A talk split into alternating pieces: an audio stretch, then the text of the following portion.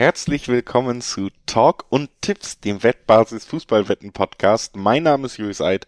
Wie immer begrüße ich euch zu diesem tollen Format und wie immer habe ich den tollen Alex Troika dabei an meiner Seite. Hallo Alex. Servus Julius, grüß dich.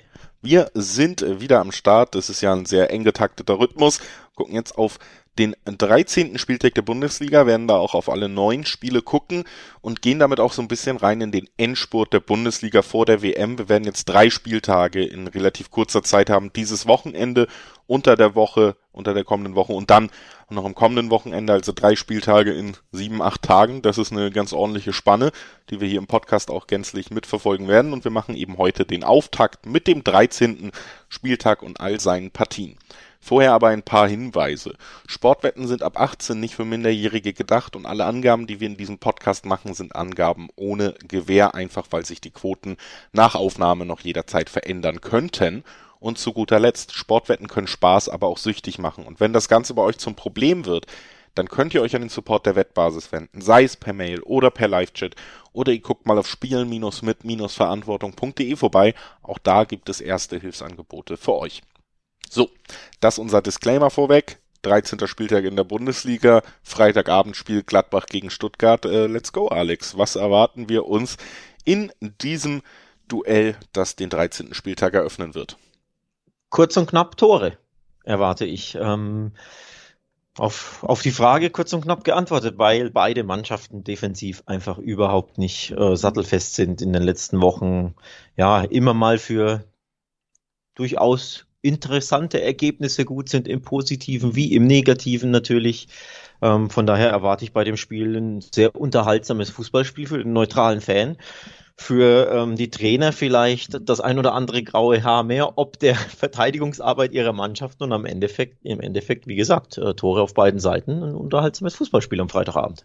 Ja, würde ich mitgehen. Ich finde gerade bei Gladbach, also Stuttgart muss man ja sagen, wirkt schon ein bisschen verbessert seit dem Trainerwechsel. Sie wirken widerstandsfähiger, sie leisten sich weniger Fehler, die sie gesamte Spiele kosten und ähm, wirken stimmt, auch ja. wieder, ähm, ja, die Stärke, die sie vermeintlich immer hatten, die wirkt auch wirklich wieder ein bisschen sichtbar auf dem Feld, nämlich die offensive Spielfreude von jungen, hochveranlagten Spielern. Die sieht man. Gladbach fällt mir zunehmend schwerer. Da habe ich zu Beginn der Saison ja immer eine positive Entwicklung konstatiert und mittlerweile ist es wieder diese klassische Achterbahnmannschaft, über die wir hier sprechen müssen, wo man wirklich nicht genau weiß, verlieren die jetzt gerade 5-1 gegen Werder oder können sie irgendwie die Bayern bezwingen, so gefühlt. Also Gladbach ist äh, und bleibt für mich ein Mysterium, wo es mir langsam auch wieder schwerer fällt, eine klare Linie oder eine klare Entwicklung zu prognostizieren. Die sehe ich im Moment in den Leistungen nicht. Dafür sind sie mir tatsächlich nicht konstant genug. Und deswegen bin ich da völlig bei dir. Man traut beiden Mannschaften so ein bisschen einen Ausrutscher zu. Man traut beiden Mannschaften, das wissen wir auch, zu viele Tore zu kassieren. Wir müssen ja nur auf die jüngere Vergangenheit gucken. Ich habe das 5-1 gegen Werder von Gladbach angesprochen.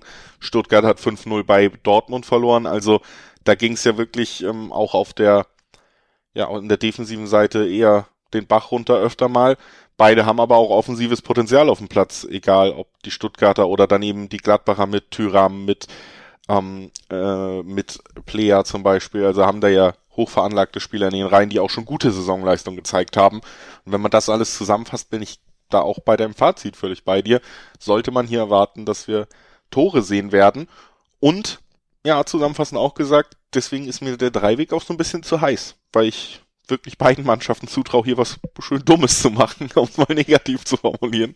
Ja, absolut, äh, schön formuliert. Ja, Borussia Mönchengladbach ist ein bisschen ein Mysterium. Sie haben ja sehr gut angefangen unter Daniel Farke. Von den ersten sieben Spielen nur eines verloren aber irgendwie komplett den Faden verloren seit, im Endeffekt seit diesem verrückten 1 zu 5 bei Werder Bremen, wo alles den Bach runterging. Jetzt sollte man meinen, naja, normal, solche Spiele gibt es halt mal abhaken und weiter geht's. Aber wie gesagt, ähm, seitdem ist keine Stabilität da. Sie haben ja sehr gut reagiert durch das 5-2 gegen, gegen Köln direkt eine Woche später im Derby aber trotzdem daraus keinerlei ja, Stabilität gewinnen können. Denn ich habe es angesprochen, die ersten sieben Spiele, da wurde nur ein Spiel verloren. In den letzten fünf Spielen haben sie nur eins gewinnen können von den letzten fünf und auch nur eins gewonnen. Äh, sorry, äh, drei verloren und nur eins gewinnen können, nämlich gegen den ersten FC Köln. Zuletzt jetzt wieder drei Spiele ohne Sieg, zwei Niederlagen in Folge. Zu Hause gegen Frankfurt 1 zu 3, da war man wieder hinten überhaupt nicht sattelfest. Und jetzt sind bei Union Berlin fast schon wenig überraschender als zwei bei den so unglaublich heimstarken und eben sehr stabilen Köpenickern. Und eben besagte Stabilität geht eben Gladbach komplett ab, vor allem eben in der Defensive. In den letzten fünf Spielen gab es immer Gegentore und zwar immer mindestens zwei Stück. Und das ist, glaube ich, der Hauptgrund, warum sie diese ja, Stabilität auch in den Ergebnissen natürlich überhaupt nicht mehr haben. Wenn du immer mindestens zwei Gegentore kassierst, dann wird es natürlich sehr, sehr schwer mit dem Spielergewinn. So ist es. Mein Tipp hier, über 3,5 gibt zwei Viererquoten, kann ich mir sogar sehr gut vorstellen bei diesem Spiel. Die etwas weniger riskanten, aber ziemlich sicheren Tipps bei diesem Spiel, das hat man sicher bei uns auch rausgehört, sind die Tipps auf beide Teams treffen. Da gibt es 1,5er Quoten auf über 2,5. Auch das sollte relativ schnell erfüllt sein, wenn wir diese Zahlen und äh, die Eindrücke nehmen, die wir aus den letzten Wochen haben. Und wenn du nichts Großmetzes hinzuzufügen hast, würde ich schon überleiten zum, zum Samstag dann. Ich habe eine statistische äh, Besonderheit, die ich noch erwähnen will, denn Borussia Mönchengladbach hat zu Hause mehr Heimspiele verloren gegen Stuttgart als gegen jedes andere Team. 15 an der Zahl. Das klingt so ein bisschen nach Angstgegner oder nach Upset, sofern es ein Upset sein würde, wenn der VfB eben bei den aktuell, wie gesagt, sehr, sehr schwachen Gladbachern gewinnen sollte. 3,30er Quoten finde ich persönlich auch recht interessant mit Blick eben auf diese Statistik und auf die defensive, äh, ähm, ja, defensive Problematik, die die Gladbach haben, aber unterm Schnitt beide ja. treffen und over 2,5 Tore, da neige ich schon stark dazu zu dem Tipp. Ja. Und dann kann alles passieren. Also mir wird es auch nicht so schwer fallen, gegen Gladbach im Moment zu tippen, aber mir fällt schwerer auf Stuttgart zu tippen, wenn das Sinn macht. Und deswegen ähm, halte ich mich da auch aus dem Dreiweg ein bisschen fern. Lass uns den Sprung auf den Samstag machen. Da spielt der FC Augsburg gegen den frisch gebackenen K.O.-Phasenteilnehmer in der Champions League gegen Eintracht Frankfurt. Euphorie unter der Woche für die SGE und damit jetzt, Achtung, Achtung, Quotenalarm, die perfekte Chance, um 440er Quoten auf Augsburg mitzunehmen. Denn ja. erstens passt es super zur Eintracht, nach diesem europäischen, hochgefühlten kleinen Europakater zu haben. Sogar genau ja. dieses Wort haben wir schon öfter benutzt, auch in diesem Podcast, und es lag fast immer richtig. Und zweitens, ist Augsburg in dieser Saison, man kann sich ja mal angucken, wen sie schon geschlagen haben, wen sie zu Hause geschlagen haben, eine Mannschaft, die es auch einer Mannschaft mit fußballerischem Anspruch wie Frankfurt super, super schwer machen kann. Also ich sehe hier tatsächlich die realistische Möglichkeit, dass Augsburg sich, ja, wieder eklig, wieder mit den meisten gelben Karten der Liga, aber dass sie sich hier drei Punkte holen können. 440er Quoten, wie gesagt, und für die, die ein bisschen vorsichtiger sind, kann man natürlich auch die doppelte Chance anbringen hier, also Augsburg gewinnt oder unentschieden, da gibt's immer noch sehr ordentliche Quoten. Und ähm, ich frage dich jetzt mal stellvertretend für alle Hörer, kann man sich nicht vorstellen, dass Eintracht Frankfurt hier am Ende ärgerlich in einem umkämpften Spiel nur einen Punkt holt? Ich kann das sehr gut. Super gut kann ich mir das sogar vorstellen. Denn es gibt, glaube ich, nicht viel Unangenehmeres. Ich hätte fast eklig gesagt, aber ich bevorzuge das Wort unangenehm. Nach dem Europa-Hoch ähm, in der Champions League am Mittwoch oder unter der Woche grundsätzlich gesprochen. Ähm, dann drei, vier Tage später in Augsburg ran zu müssen. Auswärtsspiele in Augsburg, die ausgeruht sind, die so, so unfassbar unangenehm zu bespielen sind, die vor allem ähm, in Heimspielen unglaublich an sich glauben, die ja so eine Unerschrockenheit haben, so eine Nervigkeit und du, wie gesagt, bist noch im Europa hoch, denkst noch zurück, wie traumhaft das war. Boah, jetzt kommen die großen Gegner in der Champions League. Und dann wirst du da überrumpelt von ja sehr, sehr bissigen, ehrgeizigen Augsburgern. Ich sehe das schon auch, dass das ähm, ja drohen kann, der SGE, die natürlich fußballerisch die bessere Mannschaft ist, die natürlich einen besseren Lauf grundsätzlich hat, was so Selbstbewusstsein etc. anbelangt. Ähm, die Augsburger, die ja mit äh, zwischendurch drei Spiele in Folge gewonnen hatten, in Bremen, gegen die Bayern überraschend zu Hause und auf Schalke in Unterzahl, das waren tolle Ergebnisse und tolle Performances auch. Die Augsburger sind aber mittlerweile seit vier Spielen ohne Sieg. Zuletzt wechseln, wechselt denn sich immer ein Remis und eine Niederlage, wenn auch eine sehr knappe und äh, ja, sehr bittere natürlich auch, wenn Stuttgart ja erst in der Nachspielzeit verloren hat. Aber es wechselte sich immer ein bisschen ab. Auch das 3-3 ähm, gegen Leipzig war natürlich super bitter. Auch da führtest du ja bis zur 80. 3 zu 0. Dann nur, nur einen Punkt mitnehmen müssen, war natürlich gefühlt eine Niederlage. Also sie sind wettbewerbsfähig, sie sind bissig. Zuletzt aber nicht mehr ganz so erfolgreich resultattechnisch. Ich kann mir wirklich gut vorstellen, dass es zumindest mit einem Punkt jetzt wieder reicht gegen, ja, im Kopf vielleicht etwas müde Frankfurter. Ja, kann ich mir auch auf jeden Fall vorstellen. Und Augsburg, du hast es angesprochen, manche Ergebnisse wieder nicht so gut, aber wirken auf jeden Fall ja gewillt, den Plan des Trainers umzusetzen. Ich hatte ein kleines bisschen Cross-Promo. Letztens auf ein, für eine andere Plattform die Möglichkeit, mit Emilin Demirovic ein Interview zu führen vom FC Augsburg und habe da auch mit ihm über den Trainer seine Zusammenarbeit und die Mannschaft gesprochen und der hat auch nochmal ziemlich nachdrücklich klar gemacht, dass man da sehr, sehr viel Vertrauen zwischen Mannschaft und Trainer hat. Und das kann es natürlich jedem Gegner schwer machen, wenn man einfach diese Geschlossenheit auf die, aufs Spielfeld bringt. Das ist in der Bundesliga ja fast immer ein Faustpfand, dass man diese Geschlossenheit dann wirklich einbringen kann. So, lass uns trotzdem weitergehen zum nächsten Spiel und auch da vielleicht die Frage nach Geschlossenheit, denn die fehlt manchmal so ein bisschen bei Borussia Dortmund. Jetzt geht's gegen den VfL Bochum, kleines Revierderby mit ganz klarer Rollenverteilung. Auch in dieser Saison Bochum ja bei weitem nicht so gut gestartet oder unterwegs wie im letzten Jahr, wo ähm, Dortmund sich sehr schwer getan hat in beiden Spielen, einmal verloren, einmal unentschieden. Und jetzt ähm, hat Dortmund die Chance, das ein bisschen wieder gut zu machen und vor allen Dingen auch die wichtigen Punkte Richtung Winterpause zu sammeln, um dann wirklich in den Champions League Rängen zu landen. Da konnten sie nach einer guten Schiedsrichterleistung in Frankfurt äh, verdientermaßen äh, ja wieder so ein bisschen hinspringen in der Tabelle. Und äh, jetzt müssen sie es natürlich. Ironie, Klammer auf, Klammer zu. Jetzt müssen sie es natürlich nachweisen, ähm, dass sie es auch wirklich, dass sie es verdienen, dazu stehen, dass es eine Entwicklung gibt das Champions League-Spiel der Dortmunder hat man gesehen gegen Kopenhagen, das war in weiten Teilen eher ernüchternd, aber aus meiner Sicht, kleiner Disclaimer eben dazu, war es ernüchternd für alles, was nicht komplett erste Reihe ist. Also auch ein Adeyemi, auch ein Malen, wieder eher enttäuschend. Da, da sieht man schon, da funktioniert viel nicht. Was man aber auch gesehen hat, ist, dass ein Julian Brandt in der tollen Verfassung ist, dass ein Mukoko in der tollen Verfassung ist und wenn du die einwechselst, sind die in der Lage, so ein Spiel komplett zu verändern.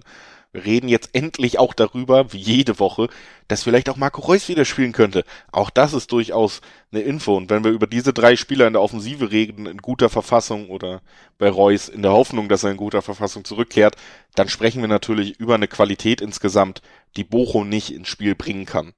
Und deswegen sage ich tatsächlich, es wird wahrscheinlich nicht wieder wunderschön, aber ich gehe tatsächlich aus, dass dort, davon aus, dass Dortmund ein bisschen Wiedergutmachung in diesem Aufeinandertreffen betreiben kann. Ähm, wobei das Spiel gegen Kopenhagen sowohl Spiel, Performance als auch Resultat für uns ja nicht überraschend kam. Ähm, dass das nicht prickeln wird aus BVB-Sicht war klar, es ging um nichts mehr. Es ist ein unangenehmes Auswärtsspiel per se schon. Ähm, die Dänen waren da super, super, ja, euphorisiert, auch wenn es für sie um nichts mehr ging. Aber deswegen überrascht mich das nicht und das, was der BVB da geleistet hat. Ähm, deswegen will ich das auch gar nicht so sehr analysieren. Ähm, was wichtig ist, ist jetzt gegen den, gegen den VfL Bochum da drei Pflichtpunkte einzuholen in dem kleinen Revierderby. Und ich glaube, die Chancen stehen grundsätzlich gut. Ähm, wenn man, wie gesagt, die Performance gegen Kopenhagen nicht so hoch hängt, wenn man sich einfach fokussiert, ist man die ganz, ganz klar bessere Mannschaft gegen den VfL Bochum der vor allem in der Fremde ja unglaubliche Probleme hat. Zuletzt ähm, zu Hause wurden ja respektable Ergebnisse eingefahren. Aber in der Fremde ist der VfL, VfL bisher einfach unterirdisch. Sie sind die schwächste Mannschaft der Bundesliga mit vier geschossenen Törchen in der Fremde und keinem einzigen Punkt. Null Punkte in sechs Auswärtsspielen. 19 kassierte Gegentore ist auch der schlechteste Wert. Also da kommt wirklich eine sehr, sehr, sehr schwache Auswärtsfußballmannschaft in den Signal Iduna Park. Deswegen will ich nicht lang um den heißen Brei rumreden. Nicht nur der Sieg ist für mich klar, das BVB, sondern ich blicke auf, auf, auch auf den Handicap-Sieg. Und anschließend, äh, was den vielleicht sogar noch leichter macht, würde ich meinen Tipp eben noch kurz anbringen. Ich glaube, äh, Dortmund kassiert keinen Gegentreffer. Das macht einen Handicap-Tipp nochmal deutlich leichter. Da muss man nicht noch mehr ausgleichen dann, als äh, das Handicap, was vorgegeben ist. Und das ist tatsächlich auch ziemlich interessant dotiert mit 1,9er bis 2er Quoten. Dortmund hat sehr ansprechende Defensivleistung zeigen können in Teilen dieser Saison. Ähm, Glad, äh, wird unfassbar auf den Ball haben und wenn sie sich nicht komplett doof anstellen, was natürlich bei Dortmund immer so ein bisschen die Angst ist, dann sollte es hier klappen mit einem Sieg und der sollte eben auch klappen, weil man kein Gegentor kassiert. Also da gibt's dann natürlich auch Kombinationsmöglichkeiten. Dortmund gewinnt und kassiert kein Gegentreffer, bringt die Quoten über zwei, genauso wie der Handicap-Tipp. Das sei euch ans Herz gelegt. Wir machen weiter mit dem nächsten Spiel in unserer Besprechung, gucken auf das Duell zwischen Hertha BSC und Bayern Choupo-Moting und das wird äh, ja ein Spiel sein, wo ich tippen werde, dass Choupo-Moting trifft, denn der ist in einem absoluten Rausch. Mittlerweile geht jeder Ball rein. Fallrückzieher-Tore in der Champions League, alles ist egal. Max, Erik Maxim Schuppomoting hat äh, Lewandowski abgelöst und zwar ohne, ohne Leistungsabfälle. Ähm, ich glaube, er hat in drei Spielen in Folge in der Bundesliga getroffen und jetzt auch in mindestens zwei oder drei in Folge in der Champions League. Und vor allem das letzte Tor gegen Inter, wie er ihn in den Winkel reinschweißt. Da merkst du, wenn es läuft und wenn du voller Selbstvertrauen bist, dann gelingt dir einfach alles. Ähm, der Treffer hat nicht gezählt wegen Abseits, ne? muss man dazu erwähnen. Aber ja, wunderschön gemacht. Also ja, er ist grandios gut drauf. Ähm, ich glaube, wenn er nicht einen, schon für ein anderes Land aufgelaufen wäre, nämlich ich meine Kamerun, würde ihn Hansi Flick mit zur WM nehmen. Er hat ja, glaube ich, auch den deutschen Pass, wenn ich mich nicht täusche. Ja, also das war tatsächlich Verbandsentscheidung. Ähm, ja, oder so. Also genau. er hat also sich für den Verband Der entschieden. wirklich ein heißer Kandidat für Hansi Flick. Wir reden ja immer über, über Füllkrug von Werder Bremen. Bremer ja. besprechen wir gleich. Ähm, die haben das Topspiel gegen Schalke, dass er wahrscheinlich mit fährt oder fliegt. Aber ich glaube, Choupo-Moting, da wäre ich mir sicher, dass der mitkommen würde, wenn der für Deutschland auflaufen könnte. So stark ist er eben drauf und äh, gibt den Bayern auch einfach viel. Ähm, also passt auch wirklich sehr, sehr gut aktuell in die Mannschaft rein vom Zusammenspiel. Er macht die Tore, ähm, spielt Doppelpässe, also super gut eingebunden. Und deswegen kann ich den Tipp absolut nachvollziehen, dass man sagt, Choupo-Moting trifft wieder.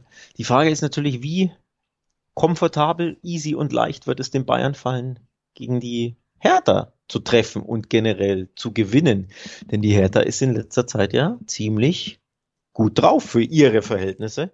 Und wir haben über die unbequemen Augsburger gesprochen. Das gilt natürlich erst recht für, für die Hertha von, von Schwarz, die aber trotzdem zuletzt in Bremen verloren hat, 0 zu 1. Und nicht so überzeugt hat. Ja, ich finde, man sieht eine positive Entwicklung bei Hertha, aber man sieht auch weiterhin, dass dem Kader ganz viel an Qualität und auch Zusammenstellung fehlt. Und ich glaube schon, dass Schwarz da eine Menge rausholt, deswegen werden sie auch oft äh, lobend erwähnt. Ich sehe sie aber in der Gesamtheit nicht so gut aufgestellt wie zum Beispiel Augsburg. Selbst wenn du auf Einzelspieler guckst, ist es vielleicht das eine, aber wenn du auf Augsburg guckst. So viel Augsburg-Lob gab es noch nie in diesem Podcast. Ja, es sei herausgestellt nochmal, ähm, obwohl ich ja schon die ganze Saison gesagt habe, ich freue mich auf die Arbeit von Marcen als Trainer. Ähm, ja, aber ich glaube, das fehlt Hertha einfach insgesamt. Das, die Kaderzusammenstellung, die Mannschaftszusammenstellung ist zu wackelig, um solche Spiele wirklich bestehen zu können, gegen Bayern München wirklich leiden zu können und am Ende irgendwie mit einem Punkt rauszukommen. Ich gehe schon ziemlich sicher davon aus, dass die Münchner gewinnen und ich gehe, wie gesagt, davon aus, dass Choupo-Moting einen Treffer erzielt, auch weil es ein Spiel sein wird, du hast es gesagt, wo Hertha jetzt nicht wahnsinnig viele Möglichkeiten für schnelle Umschaltsituationen geben werden, weil sie tief stehen werden. Das heißt, du brauchst auch deinen Neuner. Du brauchst den Mann, der Kopfball stark ist. Du brauchst die Anspielstation, wenn das Spiel ein bisschen statisch ist und wirst vielleicht weniger deine schnellen Spieler über die Außen durchbekommen, weil Hertha so tief steht. Also es ist auch ein Spiel, wo man sich freut, einen guten Mittelstürmer zu haben und den sicherlich auch nach den letzten Auftritten sucht. Und deswegen vieles spricht da tatsächlich auch spielerisch über der hat einen Lauf hinaus für mich. Der Schuppomoting hier einmal mehr sowohl ja bildlich als auch metaphorisch gesprochen im Mittelpunkt steht. Ja, die letzten five, äh, five sage ich schon, fünf Spiele ähm, in der Bundesliga haben die Bayern gegen Hertha jeweils gewonnen übrigens, nachdem es zuvor nicht so gut lief und sie von den sechs Spielen davor nur eins gewinnen konnten. Also zwei kleine Runs der Bayern, ein negativer wurde beendet durch einen aktuell sehr positiven. Und ja, ich glaube, ähm, dass Bundesliga-Sieg Nummer sechs in Folge ähm, erreicht wird. In Berlin ist es manchmal natürlich sehr, sehr unbequem, ähm, auch für die Dortmunder, auch für andere Spitzenmannschaften.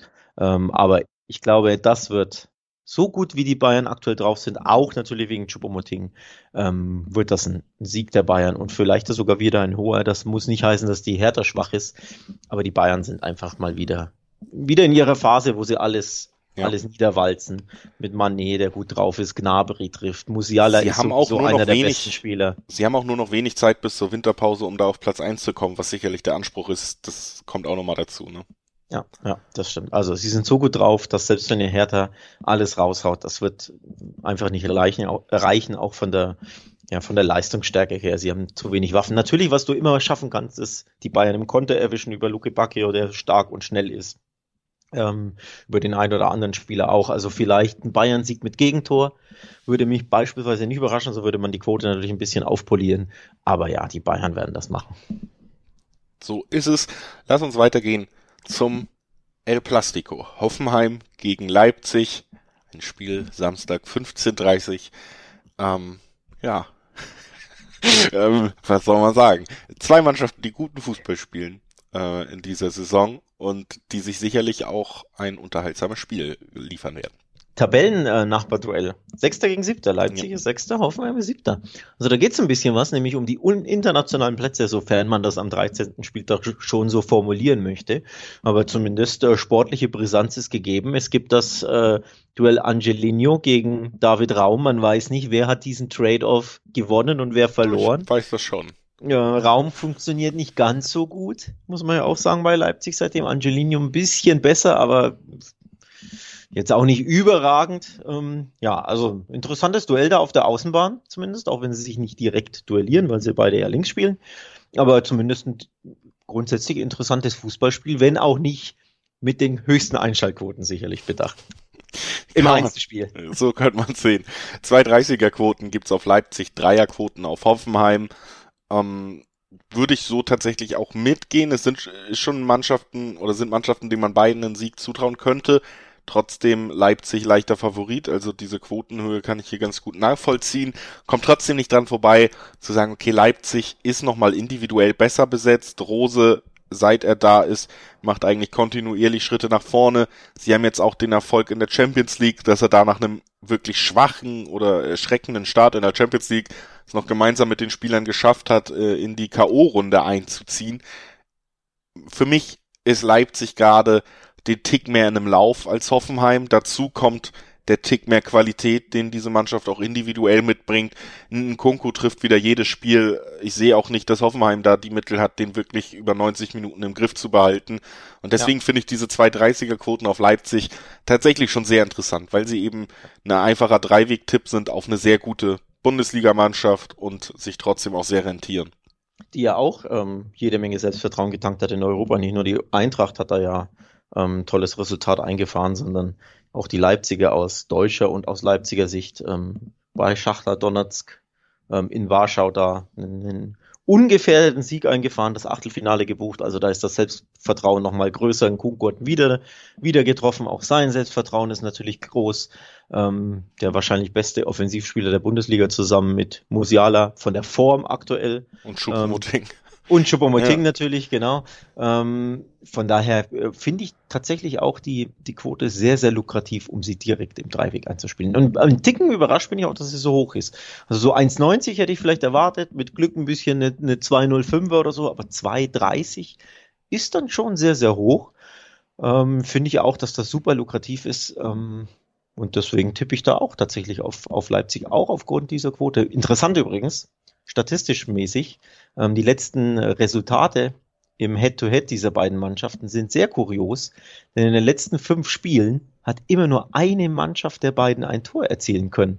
Das überrascht mich so ein bisschen, weil das ja eigentlich mhm. eine Partie ist, wo du sagst, eher treffen beide, als dass nur eine trifft. Aber die letzten Resultate 3-0 Leipzig, 2-0 Hoffenheim, 0-0, 1-0 Leipzig, 2-0 Leipzig. Also, dass die Hoffenheimer da auch ähm, in nur einem der letzten vier Spielen überhaupt ein Tor erzielen konnten, finde ich auch ein bisschen kurios.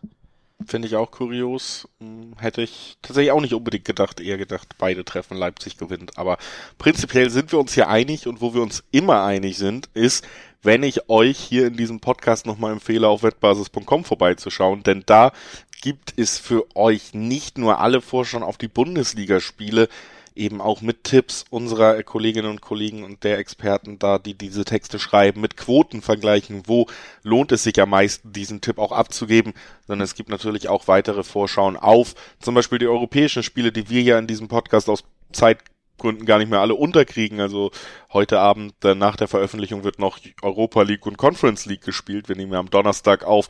Auch da gibt's natürlich alle Überblicke und sogar über den Fußball hinaus verschiedenste Sportarten, auf die man wetten kann. Wenn man da Input braucht, wenn man da Tipps braucht, geht man auf wettbasis.com und ist gut versorgt. Und deswegen sind Alex und ich uns einig, dass das eine tolle Website ist, die wir euch hier ans Herz legen wollen. Und wir waren uns auch einig bei der Aufstellung unserer nächsten Spiele, denn wir machen weiter mit dem nächsten Spiel Mainz gegen Wolfsburg. Ein Duell, in dem Mainz endlich mal zu alter Heimstärke zurückfinden sollte. Sollte, müsste, könnte. Aber die Wolfsburg haben zuletzt ja auch äh, beeindruckt. Ähm, zumindest äh, ergebnistechnisch, aber sicherlich auch äh, leistungstechnisch ihr wohl bestes Bundesligaspiel abgeliefert. Beim lockeren, komfortablen und auch in der Höhe letztlich, glaube ich, verdienten 4 zu 0 gegen, gegen Bochum, da die, ja, die aufsteigende Form ähm, eindrucksvoll untermauert. Sie sind jetzt seit fünf Spielen ungeschlagen. Ähm, es gab davor drei Unentschieden, da hatte man, hatte man sich klar stabilisiert gegen sehr, sehr solide Mannschaften, ich hätte jetzt gute Mannschaften gesagt, aber da war natürlich Leverkusen dabei, die sind dieses Jahr nicht gut. Ähm, nichtsdestotrotz gegen Augsburg, Gladbach und Leverkusen da Remis eingeholt. Ich glaube, das sind zufriedenstellende Resultate unterm Strich und jetzt eben das 4 zu 0 gegen Bochum im Rücken ist mehr als zufriedenstellend für, für Nico Kovac, der sehr fest im Sattel sitzt aktuell. Das passt dir wahrscheinlich nicht so. Oder nichtsdestotrotz ähm, kommen die Wölfe da sehr stabilisiert nach Mainz und machen sich sicherlich Hoffnungen, mindestens einen Punkt mitzunehmen, vielleicht sogar mehr als einen, denn die Mainzer zu Hause können sie das nicht mehr ganz so gut wie letztes Jahr, nämlich das Siegen. Ja, verkehrte äh, Zeichen für Mainz in dieser Saison. Äh, sehr, sehr auswärts stark dieses Jahr und zu Hause klappt's nicht wirklich. Erst also, ein Heimsieg bisher in fünf Spielen und auch erst sieben geschossene Tore. Also da ist, da geht noch nicht so viel am Bruchweg. Da hapert's, aber weil man auswärts eben sehr gut dasteht, steht man ja trotzdem in der Tabelle absolut im Soll, ne? hat mit dem Abstiegskampf gerade nichts äh, zu tun, hat 18 Punkte bis jetzt sammeln können und ähm, könnte ja theoretisch mit einem Dreier vor der Winterpause noch deutlich vor 17 Spielen diese angepeilten Punkte, die man pro Halbserie 20 für die Klassenhalt braucht, äh, festmachen. Also Mainz sicherlich keine schlechte Bundesligamannschaft. Ich glaube einfach, das wird ein sehr unangenehm zu guckendes Spiel, weil beide Mannschaften jetzt nicht für berauschenden, attraktiven Offensivfußball stehen, sondern eben auch für sehr konzentrierte Mannschaftsleistung, sehr kompakte Mannschaftsleistung. Wolfsburg muss man einfach zusammenfassen. Wolfsburg da greift der Kovac-Fußball jetzt. Und mit Kovac-Fußball, mit dieser Mannschaft wird man nicht um die Champions League spielen, man wird aber eben stabil dastehen, es jeder Mannschaft schwer machen und durch die individuelle Klasse sicher auch mal Siege einfahren. Also Wolfsburg sieht mittlerweile aus wie eine funktionierende Kovac-Mannschaft. Das muss man konstatieren. Funktionierende Kovac-Mannschaft wird keinen berauschenden Fußball spielen. Mainz unter Bo Svensson steht auch eher für Arbeit als Spektakel. Und ähm, deswegen rechne ich bei diesem Spiel hier auch so ein bisschen damit, dass wir im Gegensatz zu vielen anderen Spielen, über die wir ja gesprochen haben, würde ich nicht unbedingt davon ausgehen, dass wir wahnsinnig viele Tore sehen. Also unter 2,5 äh, mit Zweierquoten noch beziffert, unter 3,5 gibt eins Viererquoten für einen Kombischein. Beide Teams treffen, vielleicht da das Nein, da gibt's zwei Einser bis zwei Zweierquoten in der Spitze. Das finde ich tatsächlich ziemlich hoch. Äh, könnt mir, wie gesagt, vorstellen, dass es da so ein bisschen hapert an der Front. Und ansonsten muss man trotzdem, glaube ich, aber auch erwähnen, 360er Quoten im Dreiweg auf Wolfsburg sind sehr hoch für eine Mannschaft, die sich in den letzten Spielen gut geschlagen hat. Sind sehr hoch, ähm, tatsächlich. Gehe ich voll mit. Kann man einfach mal riskieren, denn wie gesagt, die Mainzer zu Hause nicht sonderlich überzeugend bisher. Mit ähm, wie erwähnt, erst einem Heimsieg, aber auch drei Unentschieden schon. Also auch nur eine Niederlage kassiert, gehört ja auch zur Wahrheit dazu, dass sie, auch wenn sie sich mit dem Siegen schwer tun, sie sind zumindest sehr, sehr schwer zu, zu bezwingen. Und äh, die Abwehr ist trotzdem sehr, sehr stark. Erst fünf Gegentore. Das ist die zweitbeste Heimabwehr. Nur Freiburg vier Gegentore, Union und Leipzig haben weniger Gegentore zu Hause kassiert. Auch das ne, spricht so ein bisschen für wahrscheinlich eher wenig Tore in dem Spiel. Für mich spricht das ganze, die ganze Paarung für ein Unentschieden, um ehrlich zu sein. Also Mainz bisher erst einmal zu Hause verloren ist, einmal gewonnen. Die Wolfsburger ganz klar stabilisiert, jetzt seit fünf Spielen umgeschlagen, gleichzeitig aber zu, ähm, in der Fremde ziemlich zahnlos mit erst einem Sieg in sechs Spielen, in Auswärtsspielen und erst vier eigenen geschossenen Toren. Das ist auch nicht so prickelnd. Deswegen spricht für mich sehr viel fürs Remis, vor allem, weil es besagtes Remis seit sieben Spielen nicht mehr gab in der Paarung Mainz gegen Wolfsburg. Also wird es auch einfach mal wieder Zeit. Das ist so, kann ich mir auch nachvollziehen. Sei kurz angemerkt, dass die doppelte Chance auf Wolfsburg, die das Unentschieden und den Sieg Wolfsburg drin hat, tatsächlich auch noch spielbar ist mit 1,8er Quoten. Also da kann man auch mal vorbeigucken. Wir gehen weiter zum Aufsteigerduell. Bremen gegen Schalke. Und ähm, da muss man sagen, wenn man es liest, ja, das tut der Bundesliga schon gut, diese beiden Namen wieder da zu haben und dass man eben solche Duelle auch mal wieder hat. Äh, sehr, sehr traditionsreiches Duell. Schade, dass es nächstes Jahr wieder nicht mehr stattfinden wird. Aber äh, das wird auch unter anderem daran liegen, dass dieses Spiel für Bremen endet. Ich wollte gerade fragen, tut diese Paarung zu der Bundesliga gut, aber tut der Gang nach Bremen den Schalkern gut? So wollte ich hier einsteigen in deine Einmoderation und daran anknüpfen. Denn die Schalker machen uns natürlich ein bisschen Sorgen. Mir mehr, weniger als dir. Du hast keine Sorgen, wenn es um die Schalker geht. Du sorgst dich eher darum, wie man äh, ja, den Tipp hier ins Ziel bringen kann und möglichst äh, erfolgreich abschließen kann, wenn man gegen die Schalker tippt. Aber so ein bisschen, äh, bin ich ganz ehrlich, mache ich mir wirklich äh, Sorgen um die Schalker. Auch wenn die Bremer zuletzt den Faden ja völlig verloren haben, ähm, überhaupt nicht mehr gut drauf sind und ähm, ja, diese, dieser Anfangsschwung komplett weg ist. Ähm, aber zumindest 1-0 gegen Hertha. Also das Ergebnis zuletzt hat wieder gestimmt. Der Fußball war okay, glaube ich, gegen, gegen die Hertha. War jetzt nicht das berauschende Werder Bremen vom 5-1 gegen Gladbach oder vom 3-2 in, in Dortmund oder vom 3-4 gegen Frankfurt. Da hat das Ergebnis nicht gestimmt, aber der Fußball war trotzdem rauschhaft. Aber es kann ja jetzt gegen Schalke wieder kommen, denn wenn die eins nicht können, dann ist es stabilen, defensiv guten Fußballspielen. Und Bremen hat halt neben Spielen, die ganz gut aussahen, vor allen Dingen einfach einen sehr gut funktionierenden Torschützen im Team. Und wenn wir durch die ganze Bundesliga gehen, haben wir das gar nicht so oft dass man wirklich sagt, okay, hier ist eine Bundesligamannschaft, die hat einen Spieler, der Tore garantiert. So, und das ist Füllkrug in dieser Saison. Und das kann natürlich auch in einem Duell, wo es äh, ja eher eng wird. Ich gehe nämlich schon davon aus, dass Schalke alles dran legen wird, hier Punkte sich zu erkämpfen. Und der Trainereffekt, äh, Thomas Reis ist da. Das sollte man auch nicht unterschlagen. Ich kann mir schon vorstellen, dass wir hier eine sehr engagierte Leistung von den Schalkern sehen, aber wollen und können sind ja unterschiedliche Sachen. Da sind wir bei demselben Punkt, wo ich auch bei Bochum gesagt habe, ich glaube, am Ende fehlt da einfach im direkten Vergleich äh, so viel Qualität. Ja. in der Zusammenstellung der Mannschaft ist man so weit entfernt, dass es schwer wird. Und das haben wir hier in diesem Aufeinandertreffen auch. Werder Bremen hat einfach Spieler, wo man sagt, gut, selbst wenn das ein hässliches Spiel wird, wenn das ein 0-0-Spiel wird, dann ist Werder Bremen deutlich eher die Mannschaft, die dieses entscheidende 1 zu 0 macht. Siehe exakt das Hertha-Spiel, was wir vor einer Woche gesehen haben. Und deswegen neige ich hier schon sehr zum, zum Werder Bremen-Tipp in diesem Spiel. Auch wenn ich glaube, dass Schalke einen guten Trainer mit Thomas Reis geholt hat und dass man auf Dauer vielleicht doch ein paar stabilere Auftritte sehen wird als in der jüngeren Vergangenheit.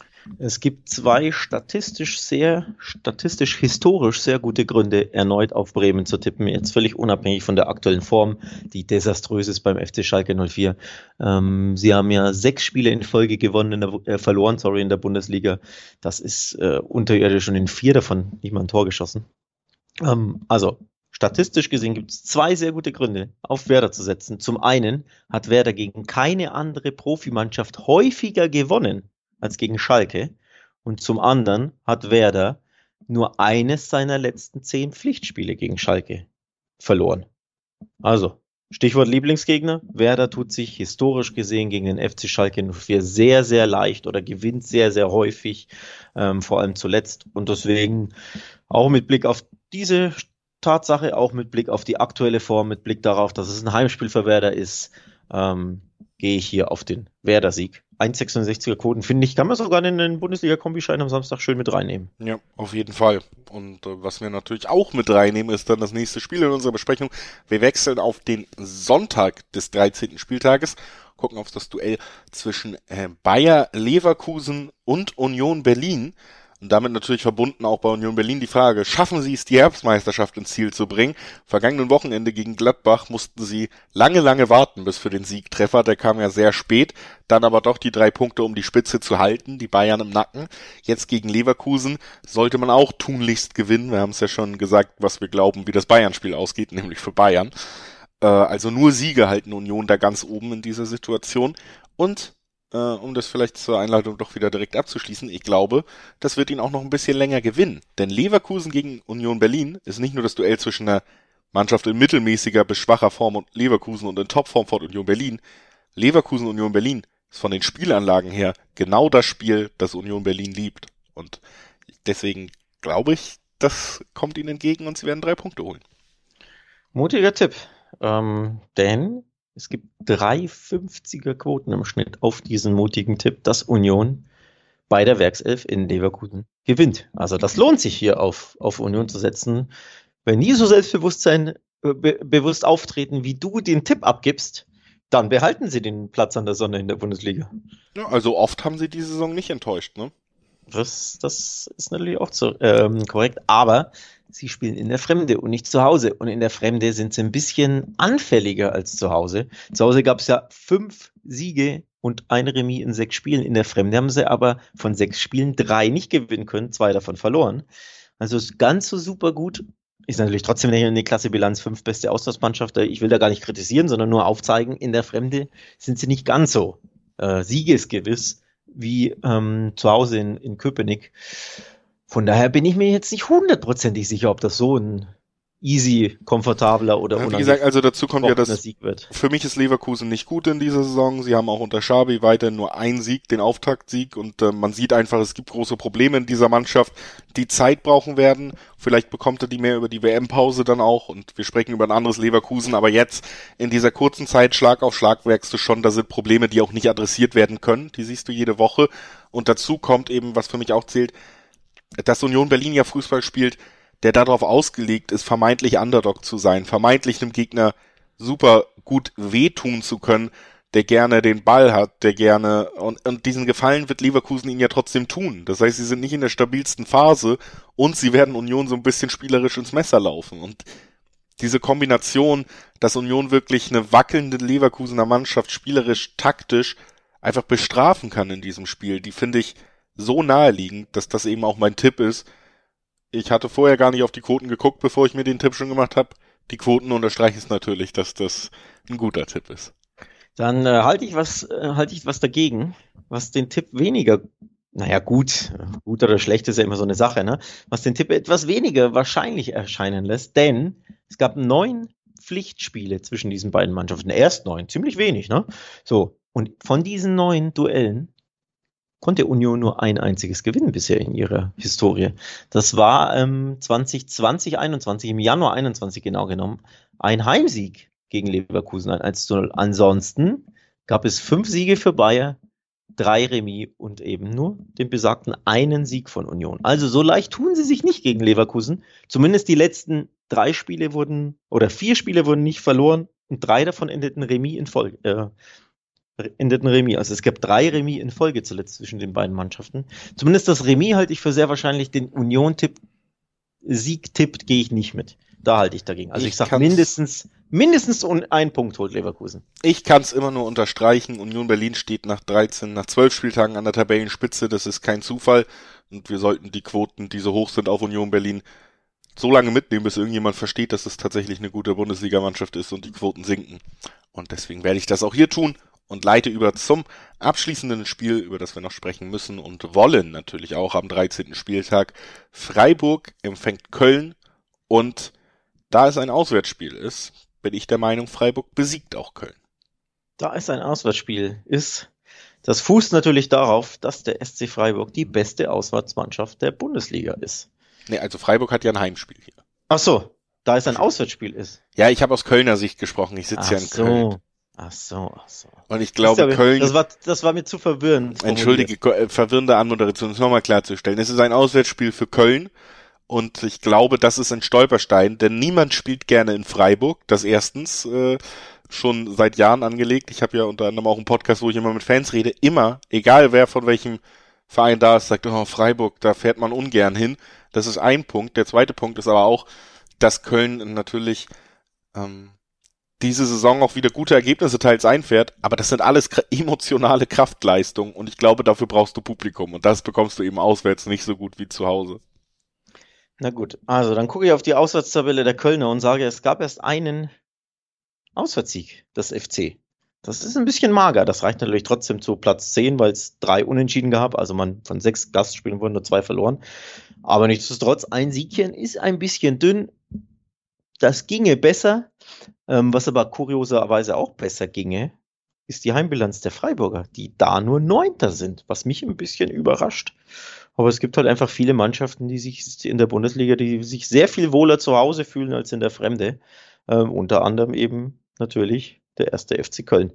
So, also so viel zu den Tabellen, zum Spiel an sich.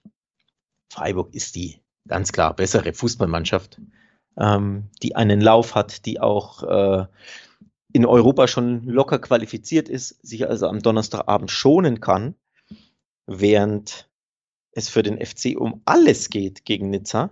zum Zeitpunkt der Aufnahme ja noch nicht abgeschlossen, das Spiel. Von daher wird, wird der FC unabhängig vom Abgang jedes Korn lassen, das er hat, vom Ausgang, sorry, äh, Ob es einen Abgang gibt, muss, bleibt natürlich abzuwarten aus Europa. Äh, unabhängig vom Ausgang werden sie 170 Prozent da reinhauen in dieses Spiel, in dieses Endspiel gegen Nizza. Und das macht sich dann natürlich bemerkbar, glaube ich, am Sonntag, denn du hast es angesprochen. Sie müssen auch immer 100 Prozent geben, um äh, ja, Erfolgschancen zu haben in ihren Spielen. Sobald ein paar Prozente fehlen, wird es schwer. Und gegen Freiburg brauchst du mindestens 100 Prozent, um was Zählbares mitzunehmen. Das sehe ich dementsprechend einfach nicht. Ja, und äh, gibt, gab ja auch diese anschaulichen Beispiele jetzt bei Köln, die Spiele, wo es rote Karten für sie relativ früh gab, wo sie einfach nicht mal ansatzweise das zeigen konnten, was man von ihnen sonst gewohnt ist, weil wirklich jeder Spieler gebraucht wird, um dieses System umzusetzen. Und da ist man einfach wackelig aufgestellt und an diesem Wochenende wird man nicht an das Leistungsmaximum kommen können, was man für Freiburg braucht. Deswegen auch mein Tipp auf Freiburg und meine Abmoderation infolge dessen, dass wir alle neun Spiele besprochen haben wie gesagt, es geht jetzt nochmal Schlag auf Schlag mit der Bundesliga. Wir hören uns Montag wieder direkt mit dem Blick auf den 14. Spieltag. Der wird unter der Woche ausgetragen. Und dann hören wir uns am Donnerstag wieder mit dem Blick auf den 15. Spieltag. Und dann starten wir endlich rein in die WM und hören uns da auch sehr, sehr oft wieder. Keine Angst. Also, ihr seid auf jeden Fall gut versorgt mit Fußball und mit Talk und Tipps. Wenn ihr nichts verpassen wollt, abonniert gerne auch, dann bekommt ihr natürlich die Benachrichtigung. Bis dahin, genießt das Wochenende und bis Montag. Ciao.